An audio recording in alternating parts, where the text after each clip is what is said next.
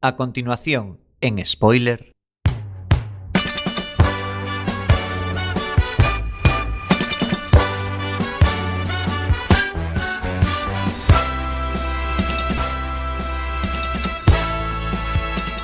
Martes 18 de abril de 2017 estáis escuchando Quack FM en la 103.4. Es martes de series, martes de spoiler. Mi nombre es Diego de la Vega, pero este programa no se hace solo a mi izquierda. Fiel amigo y compañero, si oyen el sonido de spoiler, probablemente sea por su culpa, señor Iverson. Muy buenas noches. Buenas noches, Diego. Buenas noches a todos los amigos de Spoiler. Qué bien que se acabó la Semana Santa, por y ya fin. vuelve spoiler. Y vuelve Spoiler. Amante de las series de doble nacionalidad, voz en femenino de este programa, Isa Lema, muy buenas noches. Hola, muy buenas noches. Por fin estamos aquí. Aunque hoy vamos a tener que cambiar esta intro y decir buenas tardes porque hace un diaza en A Coruña. Vaya solazo. Los comentarios más ácidos de las ondas hercianas de mano de Samu Kao. Muy buenas noches. Muy buenas noches, Diego. Hoy muy contento de estar aquí para hablar de una serie de verdad. Al otro lado del cristal, manejando el aspecto técnico, nuestro reconvertido community manager en magistral técnico de sonido, Chema Casanova. Muy buenas noches. Muy buenas noches, Diego. Estamos aquí a ver que, si hablamos un poco de esa gente que trabaja en la calle del muro. Una hora por delante de radio en este episodio 4x015. Hoy, Billions jugada maestra. ¡Empezamos!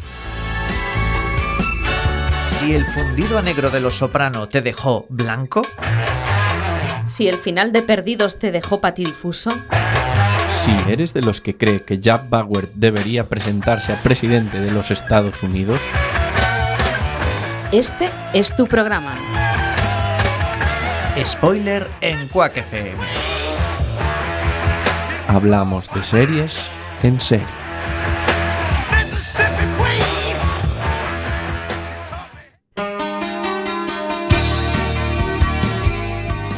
Son las 9 y 3 minutos, empezamos este martes de series, martes de spoiler en vuestra casa en Quack FM 103.4 Radio Comunitaria de A Coruña. También nos redifunden en Radio Ritmo Getafe en la 99.9. Un saludo a todas nuestras amigas y amigos getafenses.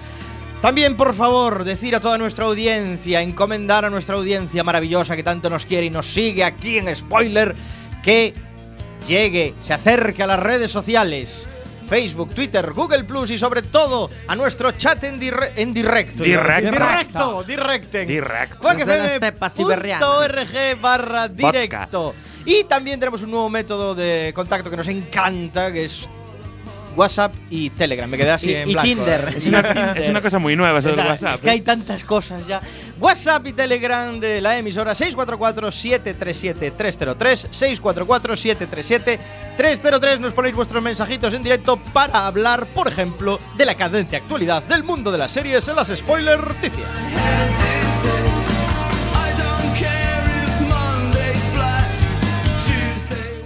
18 de abril de 2017. La y serie del año. Perdidos vuelve a ser noticia. No, no, no nada de lo que dice Ah, perdón. sino que Perdidos vuelve a ser noticia. Isa Lema. Pues sí, vuelve a ser noticia, pero la traigo porque esto es polémica. ¿eh? Resulta que eh, yo creo que los creadores y los guionistas de Perdidos están hasta las narices de cada vez que van a tomar algo a un restaurante o se encuentran con fans por la calle, pues le echen la bronca por ese último episodio pues tan controvertido y que a algunos tampoco nos gustó, ¿no?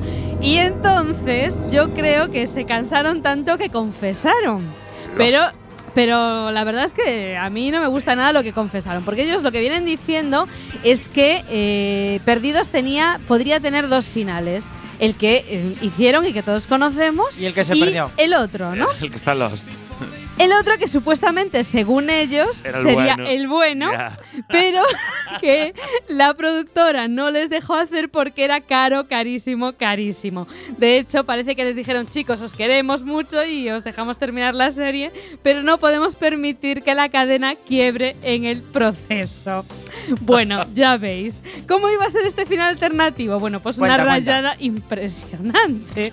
Resulta que eh, sabéis que la serie estaba grabada en, en las islas de Hawái y demás, ¿no? Sí. Por lo visto, en, la, se- en la isla en la que ellos estaban, cuando digo ellos, digo a los protagonistas, o sea, a los personajes de, de Perdidos, había un volcán. Un volcán del que supuestamente pues salía ese misterioso humo negro, ¿no?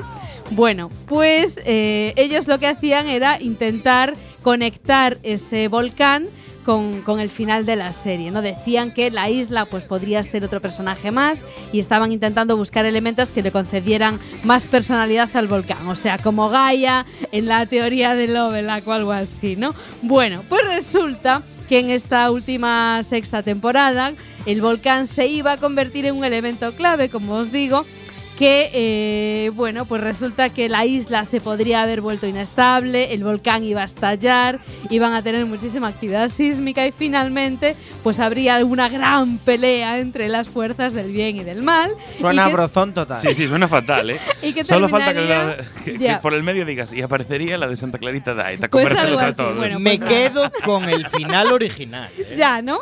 Es que. Yo me- yo- ¿Qué me estás contando? el mejor final- Pues esto es lo que El hay. final original. Habría, habría una pelea entre Jack y, y, bueno y el hombre de negro en medio del magma. El hombre del negro, what the fuck. Pero vamos Estaría guay, pero yo me quedo con el final de Los Serranos. Claro, allí, o sea, esto Bonilla es cortando un poquito de jamón. Pero vamos Esto a ver, es una Perfecto. cosa. Yo estoy como muy enfadada con, con los creadores de, de Lost, porque esta justificación siete años después no vale, tío. Y mucho menos echarle dinero, o sea, echarle la Culpa a la dinero. productora y por la pasta. No, señores, las buenas ideas se tienen y se tienen de una manera más o menos gratuita. Y las series se pueden salvar bien o se pueden salvar mal, o incluso dejar un, un cliffhanger de estos tan de moda ahora. Pero, hombre, no justifiques estas cosas, ¿no? Yo le diría lo mismo que a los productores de Santa Clarita Diet. Si haces algo que no te Iros gusta, a tomar por por lo menos defiéndelo. Yo que soy, yo el, el gran defensor del final de. Perdidos.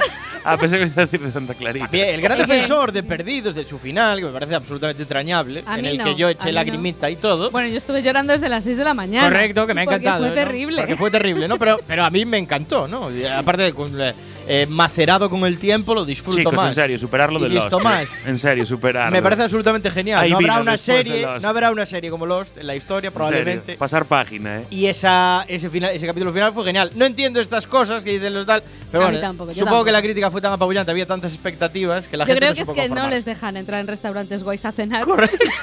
Igual, igual "No fue- necesitan no fue limpiar su culpa". nombre. limpiar su Claro, nombre. Igual está. debemos plantearnos de cara a la próxima temporada de spoiler hacer exámenes de aptitud eh, para participar en este programa. Porque estoy oyendo cada cosa por aquí. verdad que- Correcto. Ah, Igual hay que hacerlos, pero bueno, trayendo la serie que traemos hoy también es difícil. Pero vamos con más noticias.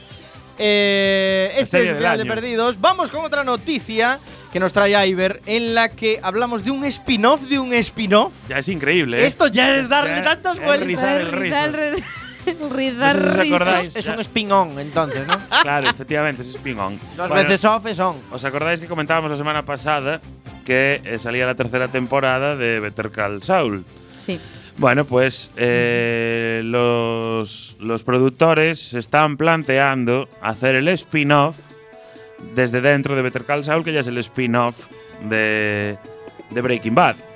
A ver, vamos a ver. Vamos a ¿Cómo ver, que el, un poco cómo esto. el spin-off de Better Call Saul? Exacto, quieren hacer ¿Cómo? un spin-off con la historia de Gus, Ah. Pero esto es como si ahora en Aida hacen un spin-off del Jonathan. Esto ya es. de Gus Fring, Correcto. el rey de los pollos, de los hermanos Don Pollo de Breaking Bad, que sabéis que trágicamente acaba muerto en Breaking Bad, no es ningún spoiler esto, esto ya lo sabe todo el mundo. Bueno, es un spoiler para los que no vimos Breaking Bad, que nos da absolutamente igual, es un spoiler, sí. Exacto, bueno, pero como no la vais a ver, Correcto. entonces ya no es un spoiler. Bueno, pues este gran personaje, si hubierais visto Breaking Bad, sabríais que es un gran personaje, tiene mucho protagonismo al final de la segunda y sobre todo en esta tercera temporada de Better Call Saul. Ah. A lo cual lleva a los productores a pensar que probablemente vayan a hacer el spin-off con la historia de la vida De. Gus. Fring de Mr. Pollo. Correcto, porque merece la calidad de la serie, no es por el dinero ni nada. No, no, no es por el dinero, es el spin-off del spin-off.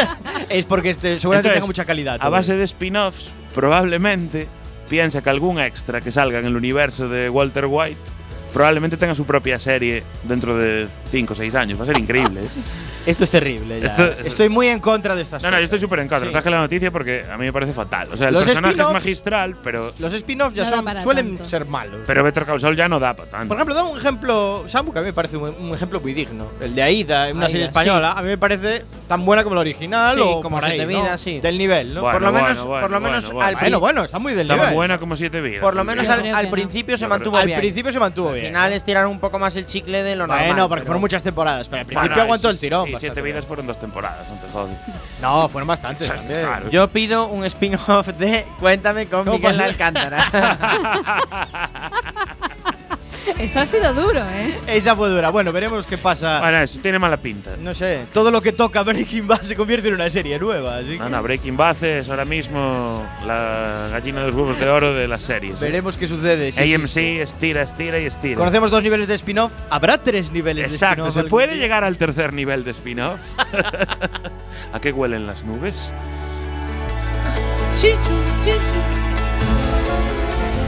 Aquí comienza Spoiler Quack FM.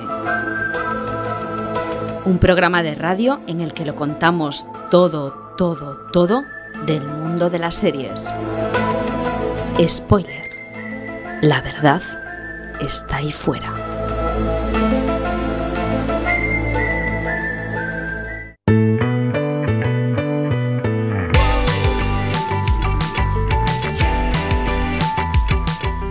Pasamos un poquito de las 9 y 10 de la noche de este martes 18 de abril, martes de series en Quack FM. Y vamos con la última noticia de estas spoiler-ticias y es que un gran bicho enorme que estamos acostumbrados a ver en las grandes pantallas se pasa al mundo de las series. Anaconda. Anaconda, podría ser. Serpiente. Pues sí, en el avión. No, no, pero yo creo que ya es. eh, o sea, esto, este, esta noticia me da mucho miedo y ahora explicaré por qué, pero antes vamos a saber de qué se Se trata. están pasando con este personaje. Yo creo que sí. Se trata ni más ni menos de que King Kong tendrá una serie de televisión. Oh. La ficción, protagonizada por una mujer y supongo que un mono, explorará los orígenes. gorila. Bueno, mono, gorila viene siendo lo mismo. Sí, claro, eh. Son primos hermanos. explorará los orígenes de la isla Calavera. Tras su regreso a las salas de cine con la A ver, la película historia- de Kong, de la la isla Calavera, el gorila más famoso en la historia del cine, tendrá su propia serie, según informa Deadline. Marvista Entertainment e IM Global TV están trabajando juntos para crear una nueva serie, King Kong, King Kong School Island. Yo ya veo el cliffhanger, allí King Kong subido en el Empire State y pum, se acaba Ah, el capítulo. Por favor, es que no, no da para una serie King Kong. Pues sí, ahora mismo están trabajando Jonathan Penner y Stacy Title en escribir la ficción que estará basada en el clásico de King Kong. Y aunque la película protagonizada por Brie Larson y Tom Hiddleston eh, tiene un título similar, la historia que se contará en este caso será muy diferente, ya que en Skull Island se centrarán en una mujer y un grupo muy diverso de personas que explorarán los orígenes de la, eh, la ya mencionada Isla Calavera. Jonathan y Stacy han tomado un mundo que ha embelesado a la audiencia en todas sus formas a lo largo de los años y le han dado una vuelta contemporánea y se han centrado en el papel de la mujer. Qué redacción tan exquisita. Sí, sí, porque esto es matriarcado del bueno. bueno, esto no lo digo yo, lo dice el CEO de Marvista, Fernando Suez. Se llama así el Yo vengo a decir una cosa. Señores que hacéis pelis de King Kong, parad. Basta ya. Porque son todas terribles. Claro, basta ya. Son todas malísimas. Y la serie va a ser malísima. Malísima. también. Oye, igual nos, con, Bueno, igual nos la sorprende, película, No. la Pero vamos peli- a ver, la, la- la peli con todo lo mala La que isla fue, Calavera es una isla con dinosaurios, Kong, recaudó bichos extraños. recaudó la nada desdeñable cifra de 552 millones de dólares all Sí, sí. over the world. Sí, sí. Guau. Sí, sí, hombre, la mítica. Guau. Yo creo que va a ser terrible la serie, pero bueno. Yo creo que también. Bueno, yo viendo Así que, eh, series que están saliendo últimamente como 3% y, y otras cosas creo que- terriblemente espantosas que siguen en antena, Nah, yo creo que a no mí no me sorprende nada que esto sea un serión. No, Yo voy a Kong no hacer- tiene recorrido. Yo voy a hacer mi apuesta en directo. Va a ser tan mala, tan mala, pero tan mala que en la próxima temporada de spoiler Diego la va a traer y le va a poner Sí. un. Pero vamos a ver, esto hay que decir, hay que dejarlo claro de alguna forma. Lo que no puede ser es traer una serie que se basa en películas que son todo efectos especiales, que no tienen absolutamente nada de guion, cuando en una serie no te vas a poder permitir ese nivel de efectos especiales. Entonces va a ser una auténtica cagada, va a ser una isla cutrísima con un mono Con que un nunca mono se va a ver. un mono de trapo. Que solo se van a ver Supercutre. partes del mono, que es lo que les da el presupuesto, el brazo del mono, el ojo del mono, y estoy seguro que alargarán esto hasta el final de la primera temporada. Bueno, igual hacen algo más cutre, que reciclar eh, eh, metraje de, de la película de King Kong, lo meten por el medio. Ya está hecho el mono. joder. me gusta, me gusta. Puede ser que vayan por, ahí los tiros. ¿eh? Seguro que va por ahí.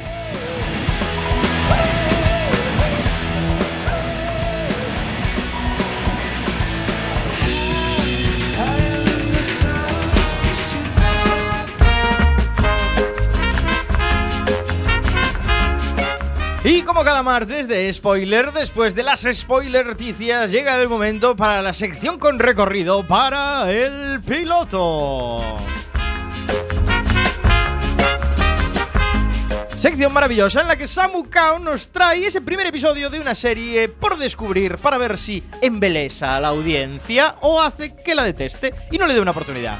¿Qué tenemos esta semana, Samu? Pues esta semana tenemos una serie que se puede ver a través de AXN en Movistar Plus, que es eh, ni más ni menos que una serie alemana mm, que se llama Einstein. Einstein. Einstein. Einstein. Einstein, que está, bueno, está cuenta la, la vida de Félix, que es un es el profesor catedrático más joven de la, universidad. Se llama Félix, le pusieron ese nombre. Era Albert. Eh, estudia la. A ver, déjame de contar. Einstein. Estudia la teoría física en su universidad y tiene una peculiaridad y es que es el bisnieto. el Ah, bisnieto bastardo. O sea, Bisnieto bastardo. Bastardo. bastardo, eso dice él en el piloto, de el mismísimo Albert Einstein. O sea, no reconocido. Justo. Entonces, bueno. ¿Cómo hubiese perdido a Einstein llamándose Fe Félix Einstein?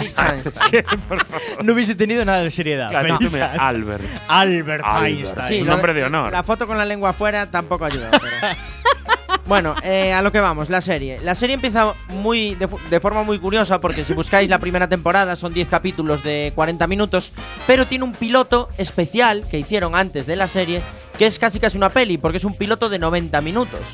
Entonces, eh, es básicamente el piloto que yo me he visto. Dije, ¿para qué voy a ver el, el episodio 1 habiendo un piloto de 90 minutos? Y en ese piloto, pues bueno, cuenta un poco la historia de, de Félix, que es un profe de universidad, eh, que él ayuda, por una casualidad, tiene que acabar ayudándole a la policía a resolver casos. Digamos que es una mezcla de muchas otras series, porque Félix padece una enfermedad que es hereditaria, que es Corea de Huntington, que eh, ahí están documentados porque la tuvo el hijo de Albert Einstein, entonces es algo congénito, entonces él la tiene, le dan siete años de vida, entonces para disfrutar a tope esos siete años de vida se mete de todo, entonces es casi casi un poco su mueble bar, es como la oficina del Doctor House, tiene allí bicodina y de todo. Ah, tiene que ya por pero el esto tema es un sexo. drama, una tragedia, una No. comedia, ¿qué es esto? Es una mezcla de. Tiene ese toque de House, de que es adicto a las pastillas. Tiene el toque de Castle, de que es un. No es un policía, pero le ayuda a la policía a resolver casos con su inteligencia y su instinto. Y, y bueno. Mira Samu, eh, que pone a Castle por delante de Sherlock. ¿eh? Ya. Sí, es es un sentimental. Esperar. Porque estamos hablando de alguien que, sin ser del ámbito policial, ayuda a la policía. Sherlock es un investigador privado. Y iba a terminar diciendo que tiene toques de Sherlock, Ah. porque esa estética de el científico pensando y haciendo cálculos que aparecen sobrescritos en la, en la Ah, pantalla. todo Todos sus pensado. pensamientos aparecen visualizados de forma gráfica, al estilo de Sherlock. Entonces, bueno, digamos que bebe un poquito de todas esas series. Eh, utiliza un actor bastante guapete, de, muy famoso y conocido en las producciones germanas. Y digamos que esos 90 minutos enganchan. Sí, Salen las míticas pelis de se pasan Telecinco y de rápido. Antena 3 de los domingos, el fulano. dices. No, ahora son, no, ahora son TV. ¿Cuántos minutos? Ahora salen todas en 90. TV. 90 minutos el piloto. Muy bien, muy ¿Cómo- interesante. Una Eso, eso es muy estilo Sherlock, Sí. que también el primer Una piloto pregunta. fue tremendo. ¿Cómo va de sexo la serie, Samu? Eh, pues de- digamos que el, el bisnieto bastardo de Einstein es un, es un hacha. es un fucker. Vi- vive, claro. vive en la Tiene universidad. acceso a las pastillas azules. No, no, vive- ah, mejor aún, vive en la universidad y tiene acceso a la sala de observación astronómica. Entonces, en su casa tiene un telescopio desde el cual las pone mirando al cielo y ellas ven las estrellas. Y él también. Pero bueno, es a mí me enganchó. La, O sea, voy, a que tiene. la voy a seguir viendo. Veo Tiene- que tiene todos los elementos para triunfar. Sí, porque tiene mucho recorrido. No, mucho recorrido no tiene. Sí, sí, tiene un recorrido de 10 capítulos de momento. Capítulo. Y, Hombre, pero 10 habrá- capítulos de hora y media. Habrá que ver. No, los No, capítulos son de 40. 40. los ah, bueno, capítulos menos 40. mal, qué susto. Levantaron un poco el pie. Y, y bueno, yo. A, a mí se me hizo. Esa hora y media se me hizo amena. Entonces, si, han- si tienen las santas narices de hacer hora y media de un piloto y, te engancha. Pues bien, porque el piloto va, bueno, investiga un caso de una bomba que explota en un apartamento y piensan que es una célula islamista porque hay publicidad de Alá por allí y tal. Y él encuentra un trozo de cerdo quemado allí y dijo, estos islamistas no, no son porque comen cerdo. Entonces a partir de ahí la policía se dan cuenta de que son idiotas y necesitan la ayuda del bisnieto de Einstein. Entonces, bueno, está bien. Recomendamos Recomendada. entonces, recomendada Einstein del canal AXN. de no llega al nivel de Billions, que fue otra Samu- serie con recorrido en este Samu piloto, certifica que tiene recorrido. esta Tiene serie. recorrido. Tiene recorrido. Einstein, la audiencia decidirá si le gusta o no. Este fue nuestro piloto de hoy. Ahora os vamos a dejar con un tema musical, Word, de Eddie, Edwin Starr, de la banda sonora original de la serie que vamos a analizar hoy, Billions.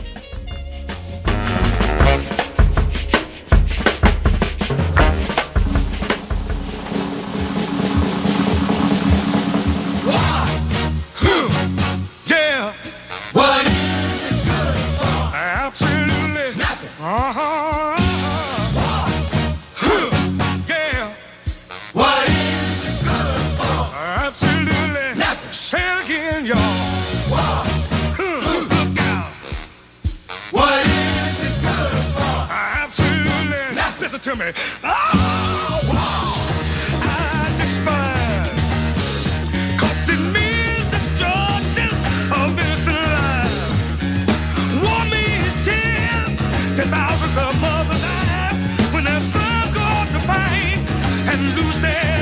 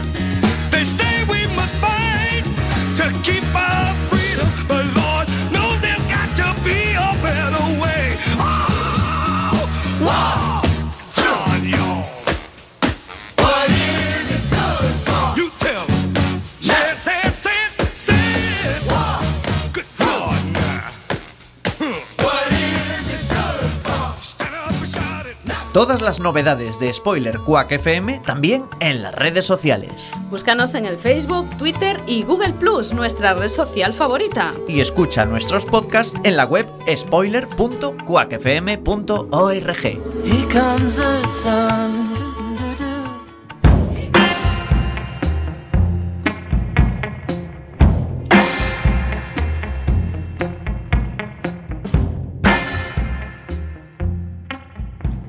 Billions es una serie de televisión norteamericana creada por Brian Koppelman, David Levien y Andrew Ross Sorkin, protagonizada por Paul Giamatti, que conoceréis por John Adams y Entre Copas, y Damian Lewis, el protagonista de Homeland, que fue estrenada en Showtime.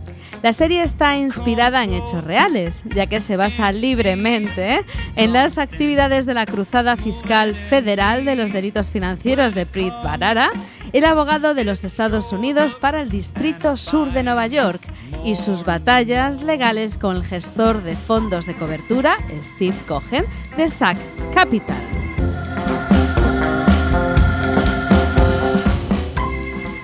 La serie fue solicitada por Showtime en marzo de 2015 con un total de 12 episodios y se estrenó el 17 de enero de 2016.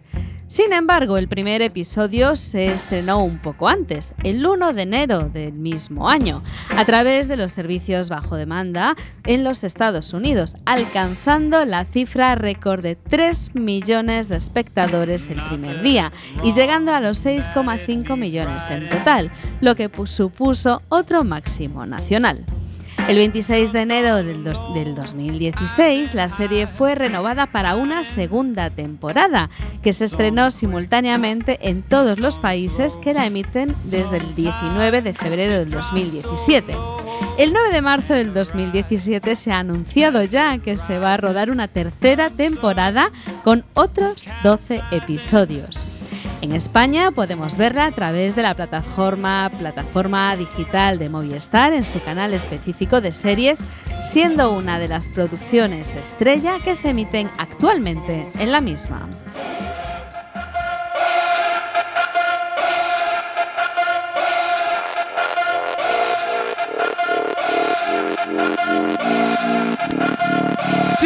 Little piggy got a house made of bricks.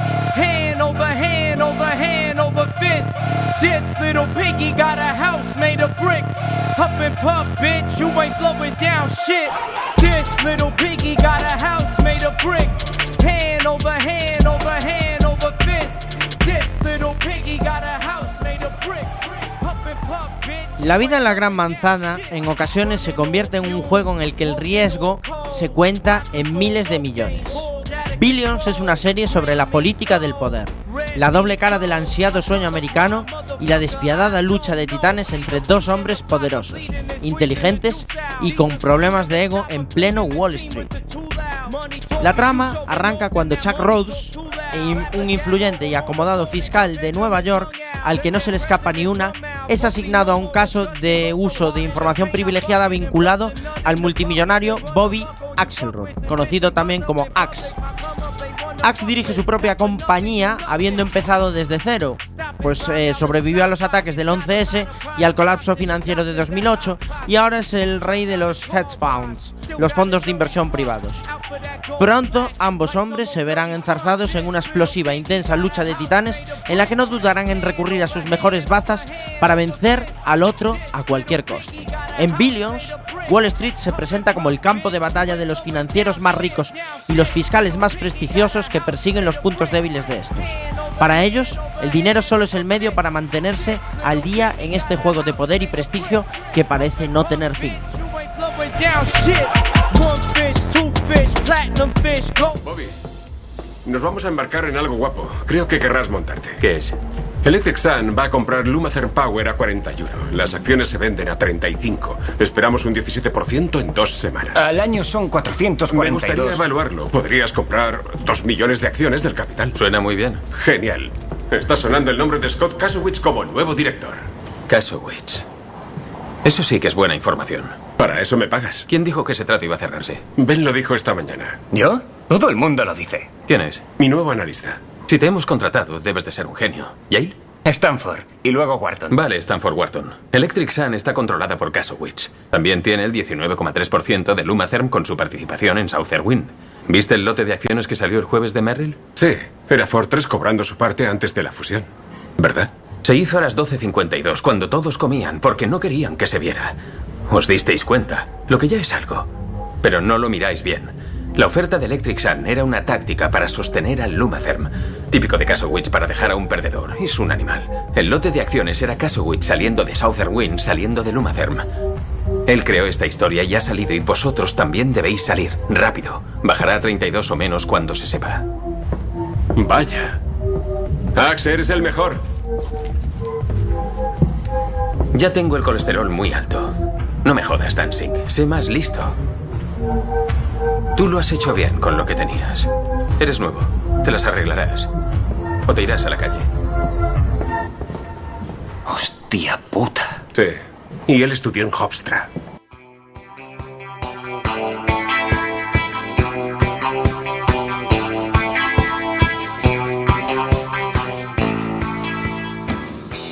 Bobby Axelrod representa el ideal americano del hombre de negocios triunfador, al que todo el mundo envidia y admira por igual. Dirige su propia empresa, es multimillonario, posee una familia de ensueño y, por si fuera poco, destina gran parte de su riqueza a obras de caridad. En un ranking de popularidad, su nombre representa la propia unidad de medida del mismo.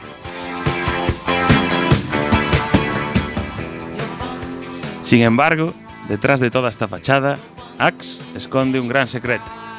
Todo lo que ha conseguido lo ha hecho a costa de la mayor tragedia vivida por el pueblo estadounidense. El 11 de septiembre de 2001, todos sus socios se encontraban en las oficinas de la empresa en el World Trade Center. Axe se encontraba cerrando unos negocios fuera, y durante el tiempo transcurrido entre el choque del primer avión y el impacto del segundo, una corazonada le hizo invertir una importante suma de dinero en acciones que multiplicaron su valor una vez confirmado que el supuesto accidente era en realidad un atentado en toda regla. Cuando esa información ve la luz, la imagen pública de Axelrod y de su compañía Axe Capital se ven seriamente dañadas y muchos de sus inversores deciden darles las espaldas. Incluidos algunos de los lobbies con más peso en la ciudad, como los cuerpos de policía y de bomberos de Nueva York. Ni las suculentas donaciones efectuadas a sus asociaciones de familiares consiguen lavar la imagen ni su conciencia.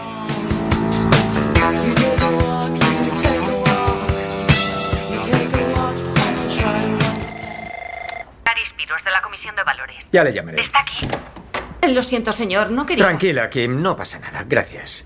Bueno, Spiros, ¿qué te trae por aquí? ¿No tenemos puestos vacantes? Qué gracioso. ¿Esto te pone a 100? A mil. Presunto modelo de negociación en la farmacéutica Pepsi. Uno de mis hombres, revisando datos, se dio cuenta de unas compras inusuales. Ponme con Espiros. Echa un vistazo. Podéis estudiaros los gráficos o puedo daros yo las respuestas. Por favor. Lenny Vasco de Old Oaks Investments, Peter Decker de Quaker Ridge Financial, Dan Margoles de Century Capital. Estas tres empresas sabían exactamente cuándo comprar y cuándo vender sus acciones. Tenían información privilegiada. Debes de ver eso cada día. Pues sí. Y búscalos y que hablen. Sí. Es más complicado. Las tres empresas se relacionan con Bobby Axelrod.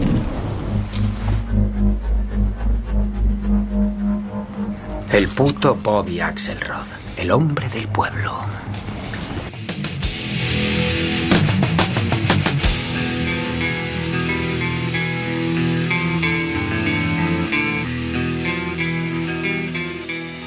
Chuck Rhodes es el fiscal del Distrito Sur de Manhattan. Es el hombre más legal que te puedes encontrar. Siempre persiguiendo el delito, no atiende a razones y no deja pasar nada que se salga de los límites de lo legal y lo moral. Incorruptible y afanado en su trabajo, esconde una cara oculta en su vida personal, ya que todo ese poder que ejerce en el mundo laboral se transforma en sumisión y bondage en lo que a su vida privada se refiere. Padre ejemplar de sus dos hijos, se deja dominar por su mujer en todo lo que atañe a la relación de pareja, especialmente en el sexo.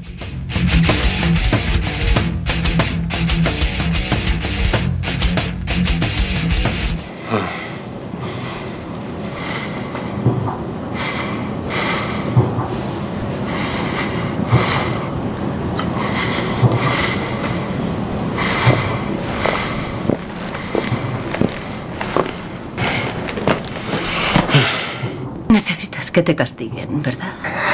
Sí.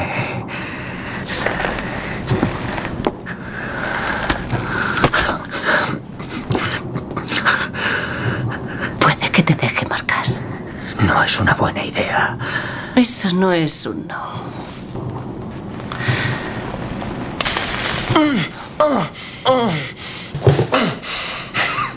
¿Quema mucho? Yo lo soluciono.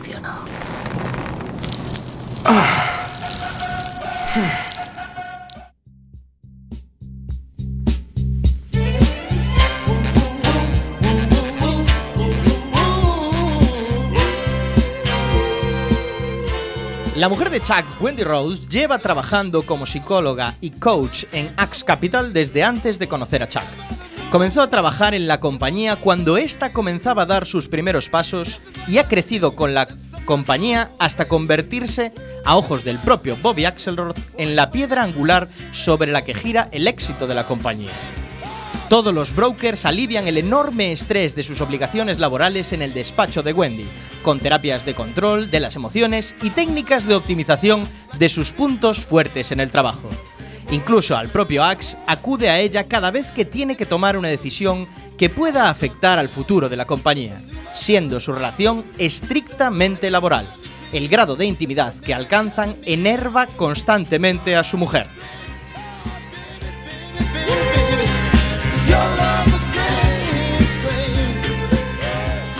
En lo que a la relación de Wendy y Chuck se refiere, ella ejerce el papel de ama, tanto en la cama como fuera de ella. Le encanta sentir ese poder sobre Chuck, y si algo es de aplaudir es el hecho de que ambos evitan por completo mezclar su vida laboral con la personal.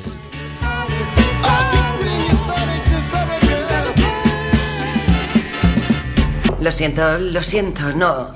Es un día duro para todos. No sé qué. Siéntate. he tenido que vender el Oceanis. A Rick le encantaba ese velero. Seguro que por eso estás así. Yo nunca había pisado un barco hasta que empecé con Bobby, creciendo en Inwood. El único que veíamos era el ferry de Staten Island. Familia irlandesa, cinco hermanos, muy humilde. Bomberos, polis, enfermeras. Y cuando me mudé aquí, a este mundo, vi como todos me miraban. Yo nunca te juzgué. Claro que no. Así que pronto me espabilé. Y me gusta la vida que tengo. Pero hay cosas que aprendes en Inwood que nunca se van. Como que si alguien se acerca a ti en persona con un problema, haces lo que sea para arreglarlo. Pero si lo sueltan en público, entonces se abre la tierra bajo sus pies. Y se quedan muy solos. ¿Me estás amenazando? Es obvio que lo hago. Así es como crecí.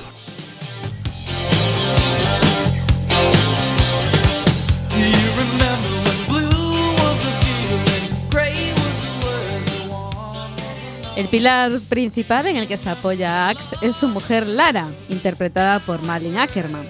Ex enfermera, proviene de una familia de clase baja, de origen irlandés, pero tras su boda con Axe ha dejado atrás su antiguo yo. Está completamente volcada en su marido y en sus hijos. En ella cree ciegamente y es a quien acude a pedir consejo cada vez que su clarividencia para tomar decisiones de ámbito personal se ve afectada por algún factor externo. Y lo cierto es que oyéndola hablar y viéndola actuar, no resulta extraño llegar a la conclusión de que en muchas ocasiones su mujer es mucho más despiadada que el propio Axe. Su hermano Dean era precisamente uno de los bomberos fallecidos durante los ataques del 11S.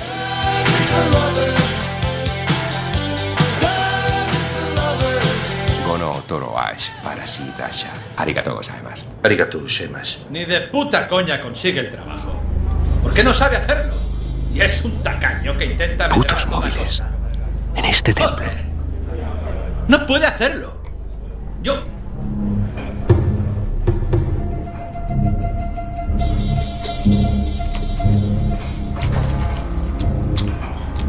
El pescado no lleva jengibre. Es para limpiar el paladar entre platos, no para mojar.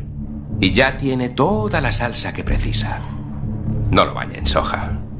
Cálmese, señor Miyagi. No. De calma nada, putos ignorantes.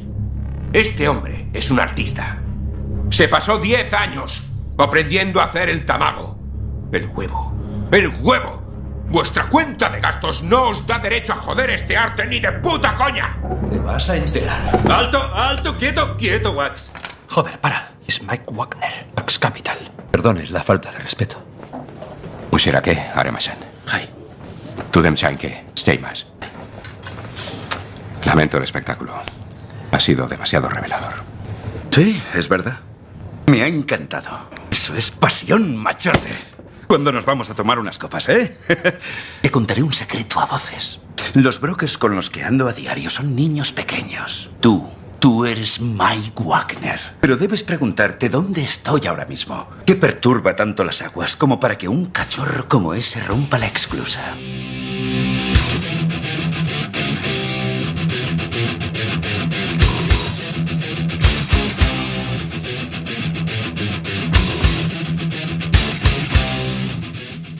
Mike Wax es la mano derecha de Axe en la compañía, un auténtico tiburón despiadado que se encarga de representar el papel de polimalo con todos los brokers, a los que exprime hasta la última gota de sudor y hasta de su sangre en busca de unos números que se traduzcan en beneficios económicos para la compañía.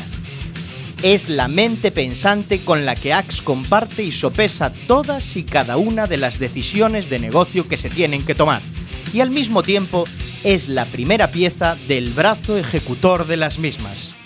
Con una vida personal totalmente echada a perder, en la que todo gira en torno al alcohol, distintos tipos de droga y prostitutas a mansalva, estos excesos le costarán más de un disgusto y Wendy será la única que le haga reflexionar sobre el tipo de vida que lleva fuera de la empresa.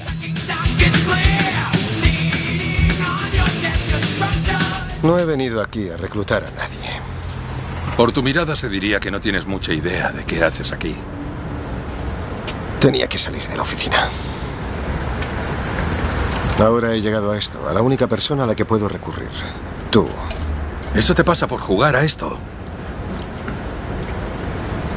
Me alegra que llamaras.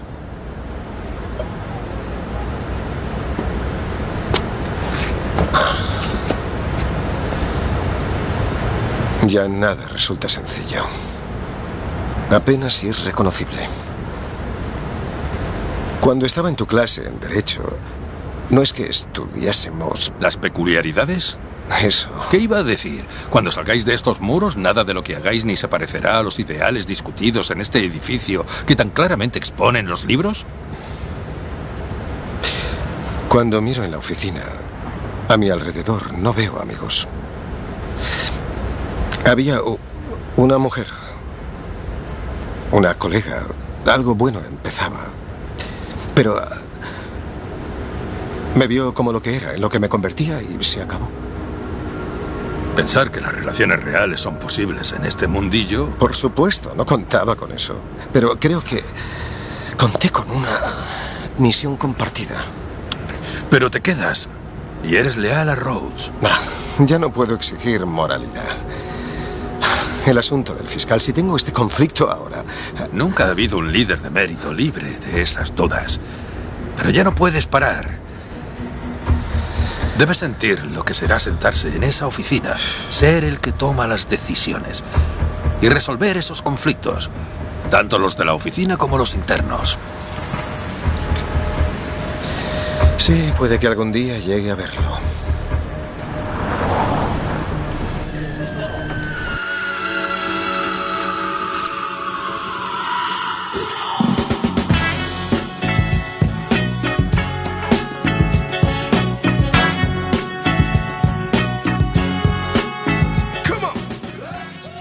Brian Connerty, interpretado por Tevi Leonard Moore, es la mano derecha de Chuck, uno de los mejores abogados de la oficina del fiscal. Sueña con poder ocupar su sillón el día que éste dé el salto a algún puesto de más enjundia. Para llegar a esta meta, trata de aprender de todas y cada una de las decisiones y movimientos que Chuck lleva a cabo con el fin de seguir metiendo delincuentes financieros en la cárcel. Pero no puede evitar poner en duda alguno de los métodos que en ocasiones deben utilizar.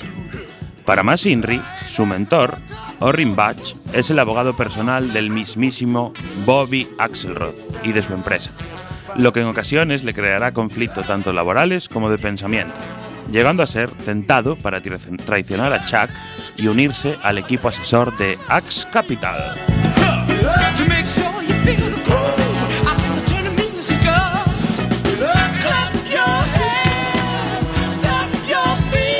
Michael, tienes que entender que esta es una puta zona franca. Los que están con Chuck llegan a alcalde, gobernador. Tenemos que ser impecables. No mires el Tinder en la maldita oficina, ¿vale? Parece que fue ayer cuando yo te decía eso. 18 meses. Ah. He añadido cosecha propia. Ya, Tinder, lo he oído. Vamos, nos espera.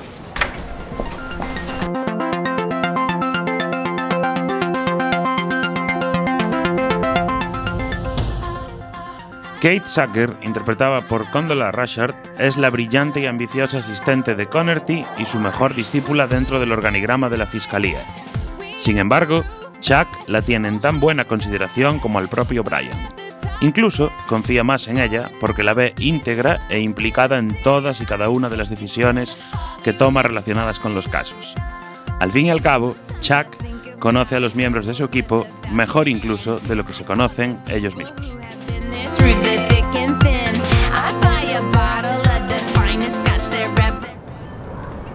Vamos. Venga. Eh, eh, eh, eh, tranquilo, campeón.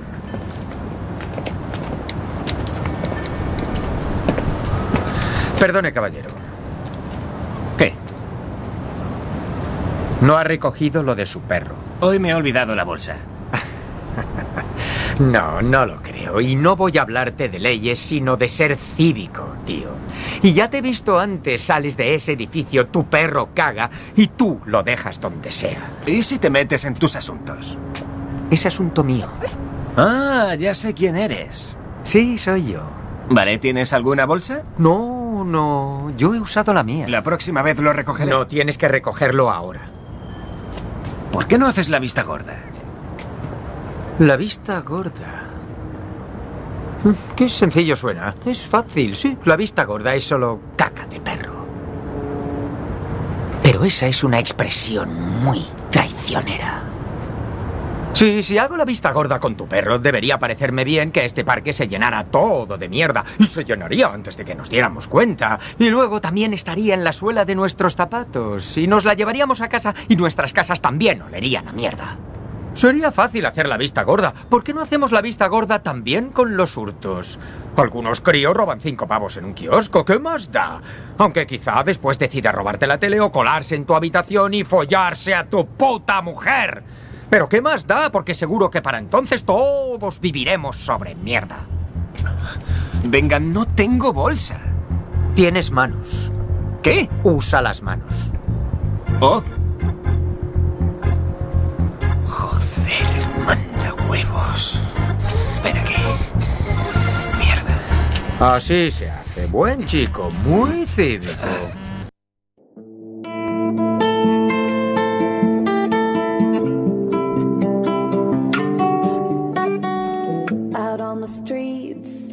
Billions no es una serie más sobre las finanzas y Wall Street. Es algo mucho más grande que todo eso. Es la lucha entre el bien y el mal. Es la radiografía de cómo funciona por dentro el motor de las sociedades que gobiernan el mundo en pleno siglo XXI. Estamos en un momento social en el que las grandes compañías gobiernan los países, poniendo y quitando equipos de gobierno, jueces y todo tipo de cargos públicos, con el único fin de incrementar sus propios beneficios. Sin embargo, aunque pueda parecer que todo está ya perdido para la gran masa social, en manos de los poderes fáticos, en un tiempo en el que parece que todo vale, todavía quedan personas íntegras que lucharán por evitar que el mundo siga girando hacia su propia destrucción. Billions es una serie intensa que engancha al espectador al asiento y lo mantiene en tensión episodio tras episodio, contando las vivencias de la parte de la sociedad que la gran mayoría desconocemos. Y lo consigue gracias a un elenco de estrellas de la pequeña pantalla que, no meten en la, que nos meten en la piel de los personajes a los que interpretan. Podríamos decir que todas esas producciones que hay actualmente en la pantalla estamos ante la mejor, porque Billions es a la televisión, a la televisión lo que la MSN es al Barcelona, la mejor serie norteamericana de la década.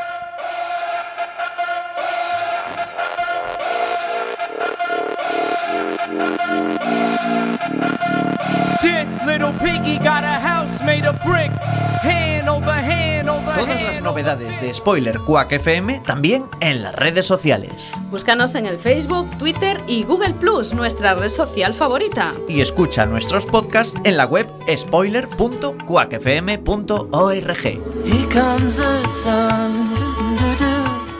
Here comes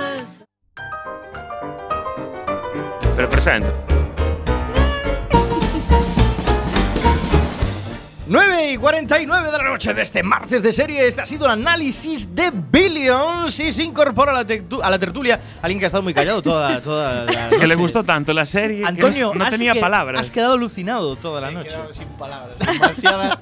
Le he dicho, me voy a saltar todas las secciones de broza del programa y llegar justo a lo. bueno. Háblanos un poco de háblanos un poco de las anécdotas porque premios no tiene esta serie porque Sí, es no. demasiado nueva todavía, Ah, pero el- vamos con las anécdotas. Bueno, el guion ponía que es por eso, porque es demasiado nueva. Yo creo que es demasiado broza, pero sigamos. De, Bueno, de hecho, solo ser. digo una cosa. Cada premio que gane lo meteremos en las spoilertillas. lo vais a padecer día tras día. Santa Clariters.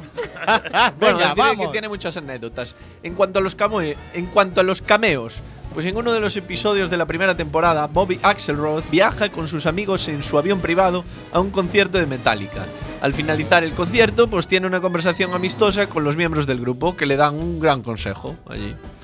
No, no, y son los Metallica de verdad, ¿eh? Claro, sí, sí, son- sí, mola sí. mogollón ese episodio. Mola mogollón Yes. ese Mola episodio. mogollón. Sí, sí. También hay una doctora por partida doble, ya que es la segunda vez que la actriz Maggie Schiff da vida a una doctora. En esta serie es la doctora Wendy Rhodes y en Sons of Anarchy interpretó a la doctora Tara Knowles. Es así, ¿no? Exacto. Muy bien, pues también en lugar del rodaje, la serie se graba en el barrio de Nueva York de Brooklyn Heights, en el que vive el actor Paul Giamatti, que interpreta a Chuck Rhodes. Bueno, como en casa, grabar en casa. Tiene que estar bien eso de acabar el rodaje y subirte para tu casa. Para arriba. Y una vuelta a Showtime, ya que Damian Lewis vuelve a Showtime tras su marcha de Homeland, serie en la que su personaje, el sargento Brody, tuvo un polémico final. No hay nada que el dinero no cure. Y por último, libros que ayudan a prepararse un personaje. Pues durante el rodaje, el, la- el propio actor, Damian Lewis, estaba eh, leyendo el libro Fooling Some of the People All of the Time. Perdón por mi inglés si lo dije mal, pero Fooling Some of the People All of the Time, a long short. Escrito por el activista de hedge fund manager David Einhorn. Pero ¿por qué Este libro le ayudó porque hay que decir las cosas así.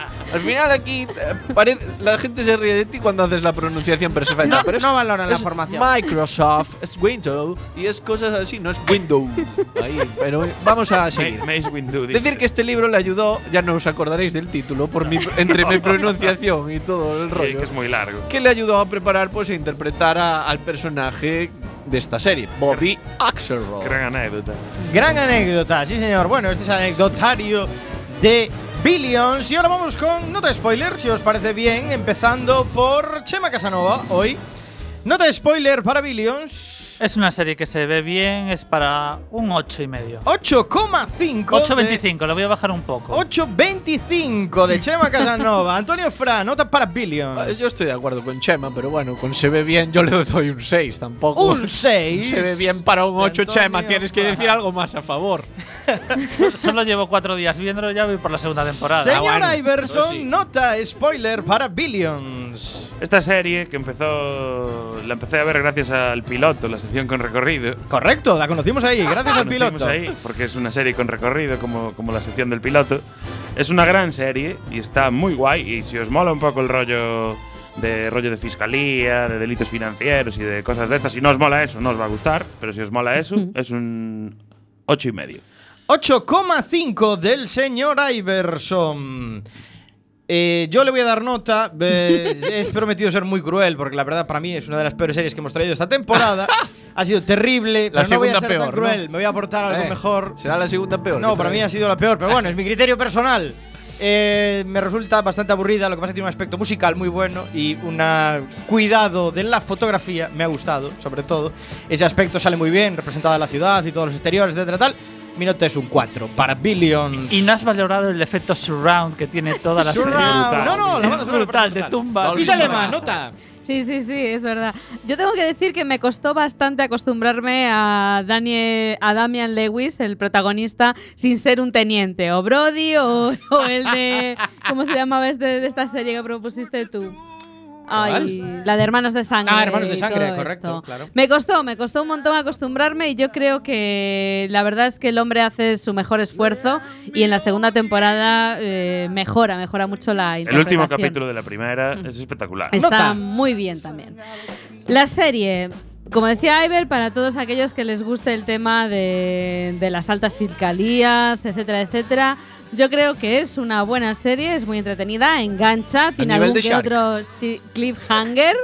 Yo le doy un 8.25. 8,25 de Isalema. Samukao, nota para Billions. Pues yo le voy a dar un total y absoluto 10. Nota de 10. Para de mí es la serie de la década. Serie de la Ay, década. Eso deja entrever tu criterio. Vamos a poner la nota spoiler entonces. 7,5. Es entre 6, es de 7,5. 7,5. Y la nota Diego, ¿eh? IMBD es de De 8,1. ¿no? 8,4 Muy por de debajo. 27.114. Que es más- Más que el marginal. Más que el marginal. Más que el marginal.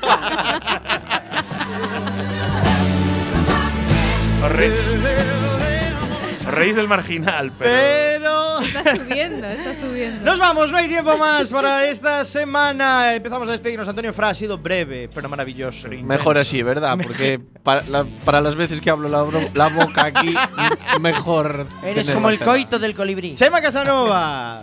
Hasta la semana que viene. No puedo hacer ningún Qué comentario porque Samuel. no sé lo que hay. Lo vamos a saber ahora, lo vamos a saber ahora. Dos Samukao. Muy buenas noches a todos, gracias por hacerme disfrutar de esta pedazo de serie. Diego sigue trayendo series así de buenas. Ese por sí, favor. correcto. Ese Diego. Gracias. No, bueno, sí, es un 4. Eh, Isalema. Muy buenas noches a todos, nos vemos en 15 días y ansiosa por conocer qué serie mm, vamos a tener que ver. Señora. Iverson, de triple spoiler de la serie de dentro de Exactamente. 15 días. Si hablábamos de Billions como la serie de esta década, para el próximo Vamos a episodio. hablar de la serie del lustro. Claro, vamos a hablar de un serión de la década anterior, el mejo- la mejor Ay, madre, serie qué probablemente miedo de ciencia ficción de la década anterior. Vamos es? a hablar de Firefly. Firefly. Llega spoiler. Por fin en spoiler. Aquí en 15 días, Qué ya bonito. sabéis. Nos vemos. Un beso a todas y a todos. Es un 4, Billy. Sí, Santa Clarita Santa te voló Clarita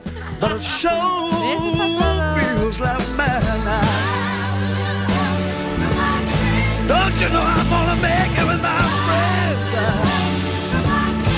I promise myself I'll get by. Said I'm gonna try.